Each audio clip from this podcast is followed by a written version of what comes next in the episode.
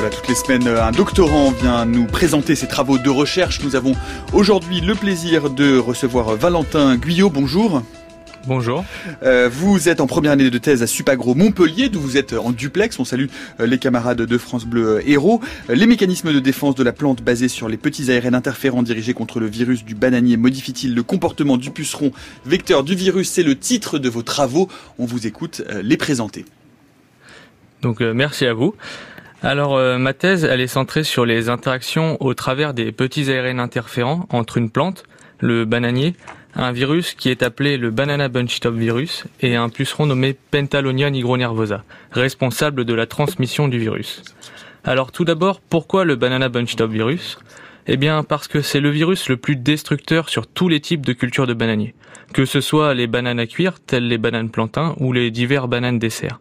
Et parce que aujourd'hui encore, il n'existe aucun moyen de lutte efficace contre ce virus ou contre son insecte vecteur, le puceron du bananier. Et pourquoi les petits ARN interférents? Eh bien parce que, comme dit précédemment, c'est un mécanisme à la fois impliqué dans la régulation des gènes de l'organisme, mais également c'est un moyen de défense contre les acides nucléiques étrangers, dont les virus. Et chez la plante, c'est le moyen de lutte majoritaire utilisé en réponse à une infection virale. Ainsi, lorsqu'un virus infecte une plante, on observe chez elle une grande production de petits ARN interférents, qui correspondent à des petits fragments d'ARN entre 21 et 24 nucléotides complémentaires du génome viral qui vont être dirigés contre celui-ci dans le but d'interférer avec sa réplication et ainsi stopper l'infection virale. Dans le cas de notre virus, qui est un virus à ADN, lorsqu'il infecte un plant de bananier, on observe une grande accumulation de petits ARN interférents dirigés contre ce virus, et ceux-ci sont majoritairement des classes de 24 nucléotides qui ciblent spécifiquement l'ADN, ce qui entraîne l'arrêt de la transcription des gènes viraux. Mais on observe également des petits ARN de 21 et 22 nucléotides qui, eux, sont impliqués dans la dégradation des ARN messagers viraux, et ce qui permet d'empêcher la synthèse des protéines virales. Nonobstant, le virus arrive quand même à échapper à cette machinerie cellulaire extrêmement efficace au travers de mécanismes encore mal compris bien que de nombreuses hypothèses se tournent vers, son mode de réplication.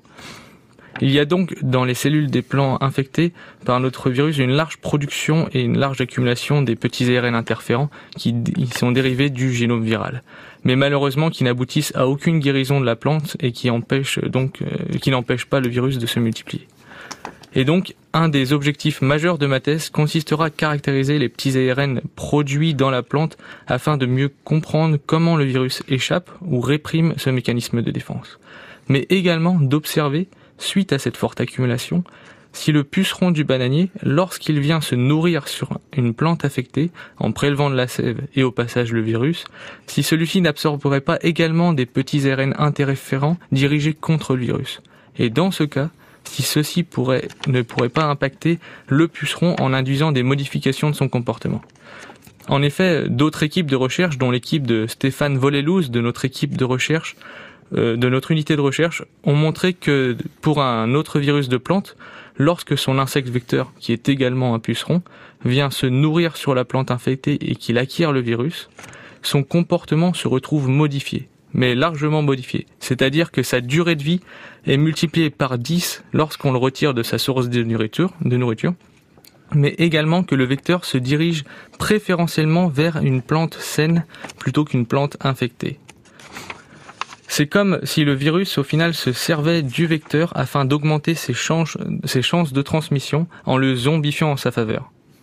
Et enfin, si le comportement du puceron est modifié par une absorption euh, donc des petits ARN interférents qui sont initialement dirigés contre le virus, nous essayerons de comprendre comment, par quel mécanisme, par exemple, est-ce que ces petits ARN cibleraient des gènes du puceron afin de modifier son comportement, ou est-ce que différemment leur présence affecterait les cellules de celui-ci d'une autre manière?